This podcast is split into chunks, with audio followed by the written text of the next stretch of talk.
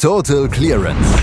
Der Snooker-Podcast mit Andreas Thies, Christian Ömicke und Kati Hartinger auf meinsportpodcast.de.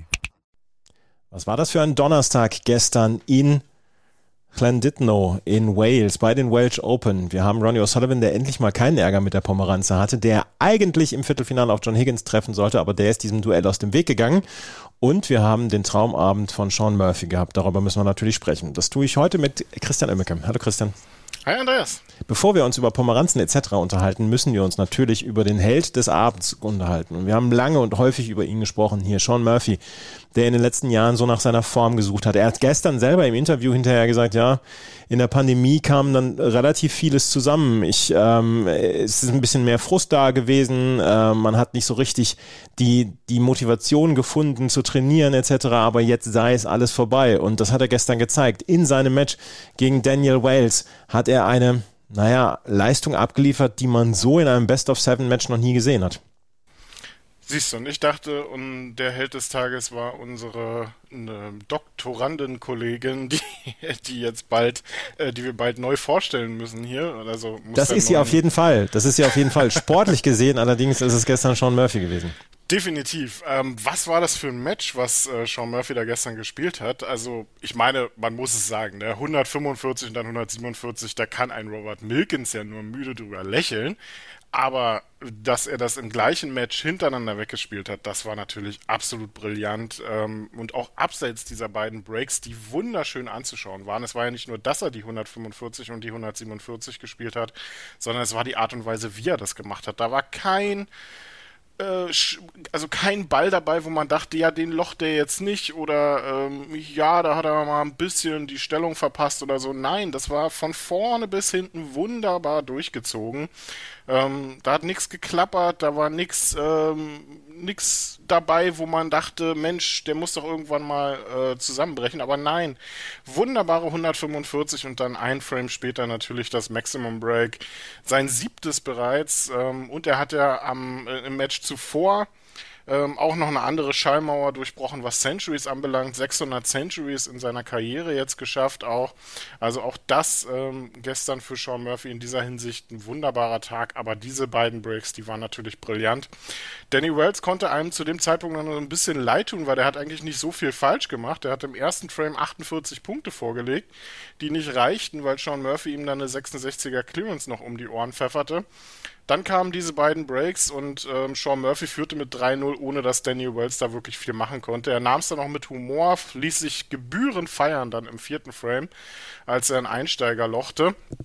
Ähm, und dann ja auch eine 89 spielte später, ähm, wo er dann immerhin mal zeigen konnte, warum Daniel Wells im Moment vielleicht der beste Amateur ist und warum er auch diese Woche wieder eine ganze Menge dafür getan hat, dass er nächste Saison wieder Profi sein wird.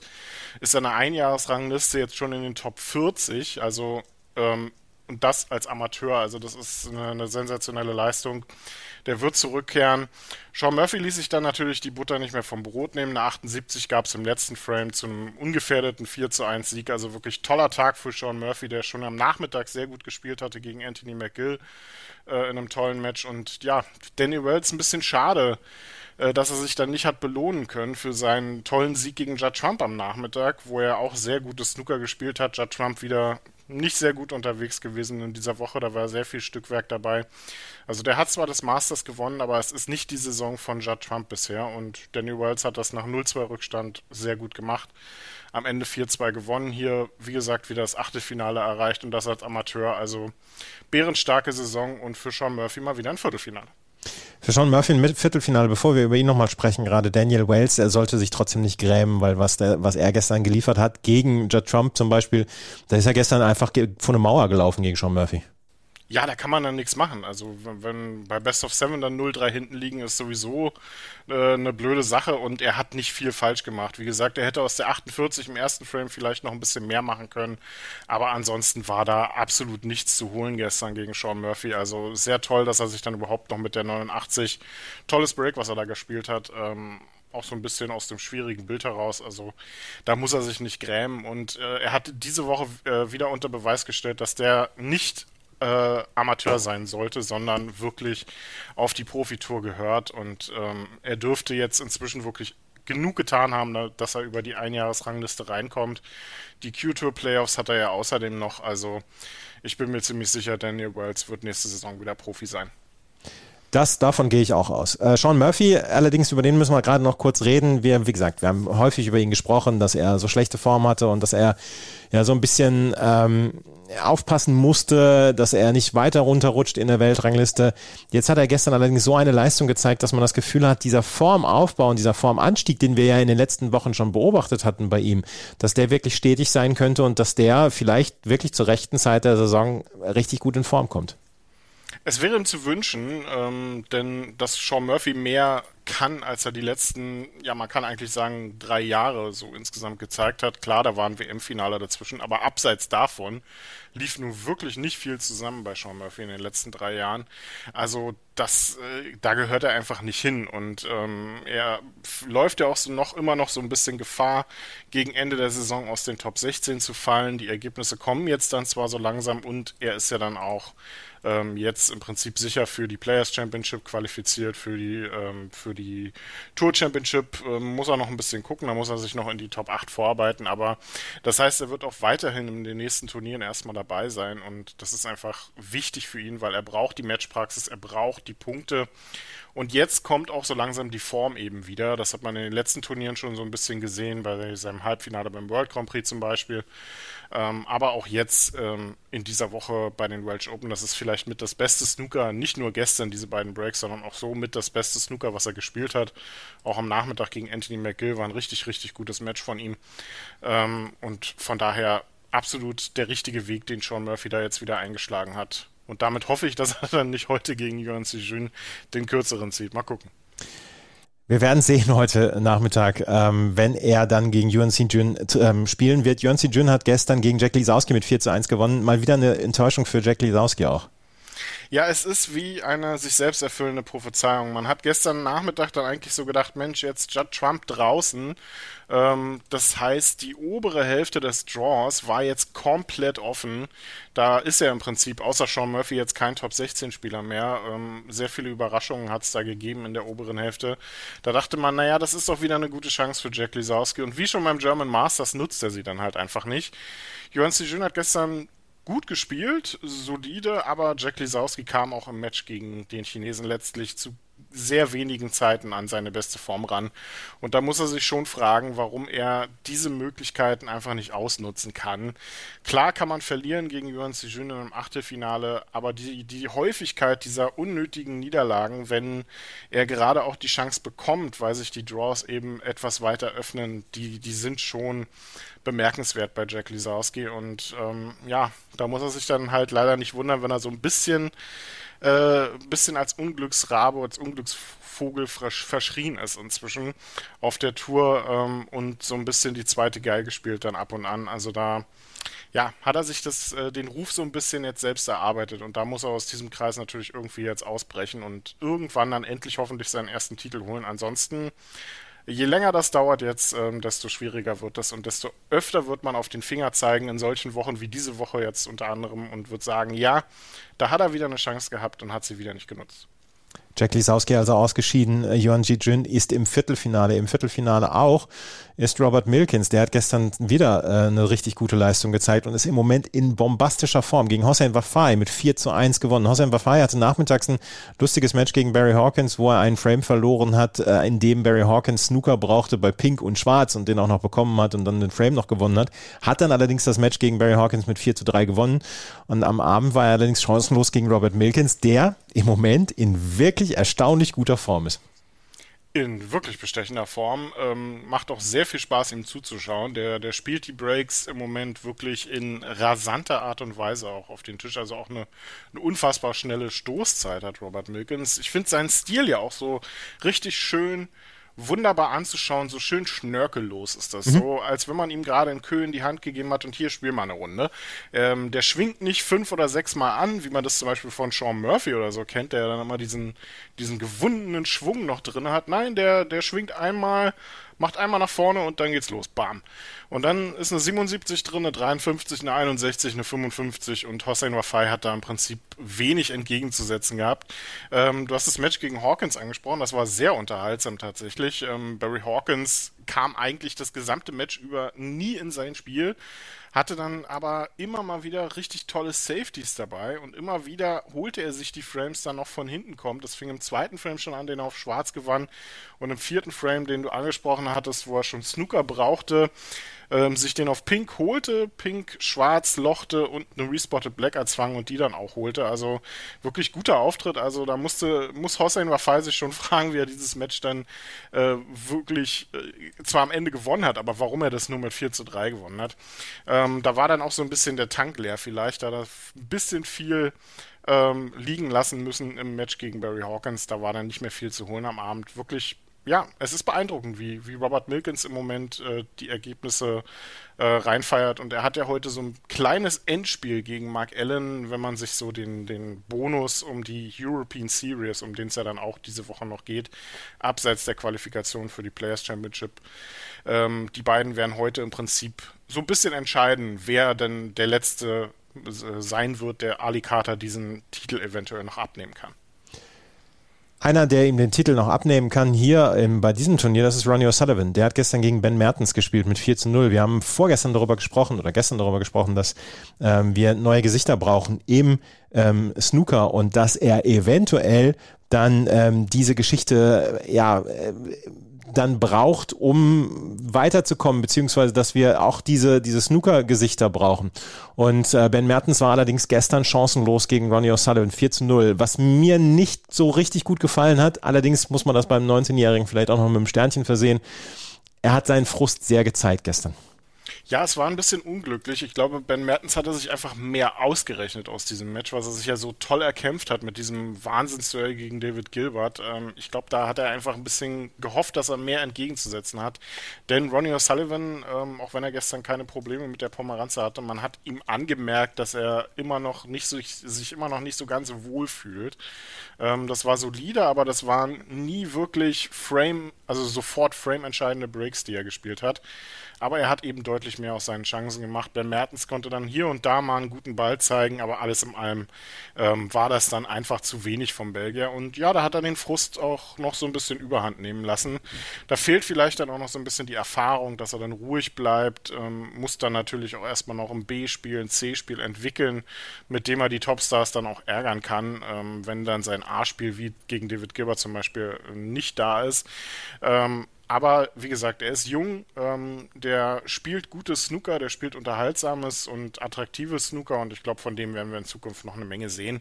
Für Ronnie O'Sullivan ist es jetzt erstmal das Viertelfinale. Wir dürfen ja nicht vergessen, der muss mindestens ins Finale kommen, wenn er es noch in die Players Championship schaffen will. Ronnie O'Sullivan trifft jetzt auf Tian Peng Fei. Und das ist vielleicht so ein bisschen eine Überraschung, weil Tian Peng Fei hat gestern gegen John Higgins gewonnen mit 4 zu 1. Und jeder hat gedacht, Mensch, da erleben wir mal wieder äh, Ronnie O'Sullivan gegen John Higgins, die Nummer 134. Aber John Higgins hat sich diesem Duell entzogen oder hat Tian Peng Fei ihm dieses Duell genommen. ja, so eine Mischung aus beidem. Also, ähm, wenn wir ehrlich sind, hätte John Higgins schon am Nachmittag ausscheiden müssen gegen Sanderson Lamb. Das war eine abseits von der 101, die er im fünften Frame gespielt hat, katastrophale Leistung von äh, John Higgins, muss ich ganz ehrlich sagen. Also was der an Bällen verschossen hat, ähm, vor allem im sechsten Frame, also das habe ich so lange nicht gesehen. Sanderson Lamb, der ist gut unterwegs gewesen, aber ähm, ja, so, so richtig souverän war das halt auch nicht. Ähm, der hat sich dann mehr die Frames ähm, genommen, die John Higgins ihm dann so gegenüber, äh, ihn, ihn, quasi dazu zwang, die zu gewinnen. Und ähm, ja, genauso hat John Higgins dann im Prinzip am Abend gegen Tian Peng Fei auch weitergespielt. Auch wenn er eine 60 im ersten Frame geschafft hat, aber alles in allem war das sehr viel Stückwerk ähm, bei, bei John Higgins ähm, und Tian Peng Fei musste da gar nicht so viel machen, hat einfach äh, souverän seinen Stiefel runtergespielt und das dann letztendlich auch in zwei Frames, den Frames 2 und 4, ähm, äh, im taktischen Spiel, im taktischen Bereich gewonnen und das gegen John Higgins will schon was heißen. Also da war einfach so ein bisschen der Tank leer beim Schotten gestern, hatte ich das Gefühl, der ja das Turnier hätte gewinnen müssen, um ähm, noch irgendwie in die Players Championship reinzukommen und von daher werden wir mal sehen, wie es für John Higgins jetzt weitergeht. Zumindest war es ein, äh, eine gute Woche insgesamt für ihn, vielleicht die beste seit langem, mal abgesehen von der, äh, von der Championship League, wo er auch eine Gruppe gewonnen hat. Ähm, aber es war ja bisher noch nicht die Saison von John Higgins. Vielleicht wird er jetzt zum richtigen Zeitpunkt dann doch in seiner Form wieder etwas besser in seiner Form etwas besser. Weiß nicht, ob er das noch sein kann. Das ist Joe O'Connor. Der hat ja bei den Scottish Open für so viel Furore gesorgt und man hat vielleicht gedacht, na ja, vielleicht ist das ein äh, One-Hit-Wonder. Ist es nicht, wie er in dieser Woche unter Beweis stellt. Ähm, er hat hier das Viertelfinale erreicht durch ein 4 zu 0 über Robbie Williams. Oder ist diese Home Nation Series etwas, was ihm besonders gut liegt? Vielleicht ein bisschen was von beidem. Also die Best of Seven ist, glaube ich, eine ganz gute Distanz, um äh, gut reinzufinden in seine Form. Und Joe O'Connor spielt halt auch einfach äh, einfach sehr gut im Moment. Ähm, das ist solide, das ist ähm, nicht, äh, äh, das ist jetzt nicht der Hurra-Stil von Sean Murphy zum Beispiel, der ein Century nach dem anderen gespielt hat gestern, aber es ist eben einfach grundsolide, was Joe Connor da zeigt und das vor allem auch im taktischen Bereich. Was kann der für gute Safety spielen? Also das ist schon überragend teilweise, ähm, mit, ähm, mit welcher taktischer Klasse der seine Gegner auch auf Distanz halten kann und das gefällt mir sehr gut und ich glaube, Joe Connor ist jemand, den man durchaus für die nächsten Jahre im Auge behalten soll. Der kann sich da durchaus oben festsetzen. Vielleicht nicht unbedingt so als Dauersieger, aber immer mal so als jemand, der die großen äh, Jungs ein bisschen ärgern kann. Vielleicht so ein Robert Milkins 2.0, der sich da entwickelt. Also würde mir sehr gut gefallen.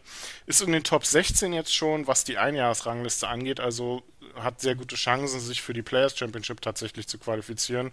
Also der Junge ist auf einem sehr guten Weg, macht sehr viel Spaß und er hat ja sehr gute Chancen, hier auch das Halbfinale zu erreichen. Mit äh, dem ja vielleicht etwas überraschenden Pang Jung Shu, der dann nach dem German Masters gleich sein zweites Viertelfinale diese Woche erreicht. Also da sind gute Chancen, dass Joe O'Connor wieder das One-Table-Setup sieht. Das One-Table-Setup möchte auch Mark Allen sehen. Der hat gestern gegen Luca Brissell gewonnen mit 4 zu 2 und ist nach wie vor in richtig guter Form. Hat nachmittags gegen Andy Hicks mit 4 zu 1 gewonnen. Mark Allen kann im Moment nicht so richtig wer was anhaben.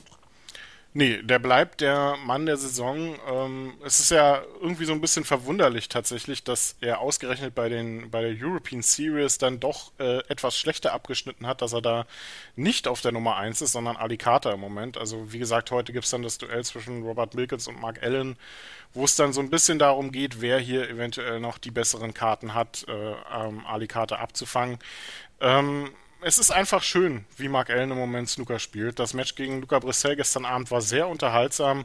Ähm, sehr tolle Breaks, die beide gespielt haben. Sehr viele schöne Einsteiger, die wir da gesehen haben. Und ja, Luca Brissell, der dann letztendlich ähm, der etwas schwächere von zwei sehr guten Akteuren war. Also ja, Mark Allen, das ist ähm, schnörkellos, das ist erfolgreich, es ist gut wie er spielt und ähm, ich freue mich sehr auf das Duell mit Robert Milkins heute Abend. Sind vielleicht die beiden Spieler, die ähm, in den letzten Wochen am konstantesten und besten unterwegs waren. Also könnte ein sehr, sehr unterhaltsames Duell werden. Sean Murphy gegen Yuan Jun, Tian Pengfei gegen Ronnie O'Sullivan, Joe Connor gegen Pang Ying Shu und Robert Milkins gegen Mark Allen. Da haben wir doch mal wieder für alle was beisammen, oder? Da ist, glaube ich, für jeden was dabei, vor allem ähm, sehr viel Feuerwerk. Mir tut es ein bisschen um Joe Connor und Pang Ying Shu leid, die dann heute Abend wieder dieses eine Viertelfinal-Abseits-Match, was nicht im TV gezeigt wird, bekommen.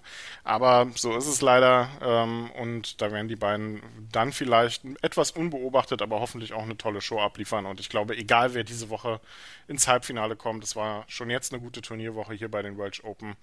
Ähm, und wir werden hoffentlich dann auch die letzten Matches dann auch mit richtig toller Unterhaltung sehen. Und dann geht es um die letzten Plätze bei der Players Championship ähm, und vielleicht ja dann auch um die Tour Championship bereits. Also sehr viel auf dem Spiel weiterhin in dieser Woche. Und wir werden natürlich hier bei Total Clearance darüber berichten. Auch am Wochenende wird es wieder Podcasts geben, wo wir über die Matches des Tages berichten werden. Was zum Teufel, du Bastard? Du bist tot, du kleiner Hundeficker. Und dieser kleine Hundeficker das ist unser Werner. Ein ganz normaler Berliner Kleinstkrimineller, der dann aber im Knast das Ding seines Lebens dreht. Una Fantastica Risetta Perla Pizza. Er klaut seinem Zellengenossen ein Pizzarezept. Aber nicht irgendeins. Und mit dem eröffnet Werner dann die beste Pizzeria Berlins. Doch Werners Glück ist nur von kurzer Dauer. Denn es hagelt Probleme. Werners Pizzaparadies. Erstmals großes Kino- und Podcast-Format mit fetter Starbesetzung. Alina But, Kida Ramadan, Edin Hasanovic, Oliver Koritke, Ralf Richter, Ben Becker, Winfried Glatzeder, Anna Schmidt und viele mehr. Abonniert die Scheiße. Jetzt macht schon, mach! Total Clearance. Der Snooker-Podcast mit Andreas Thies und Christian Ömicke auf meinsportpodcast.de.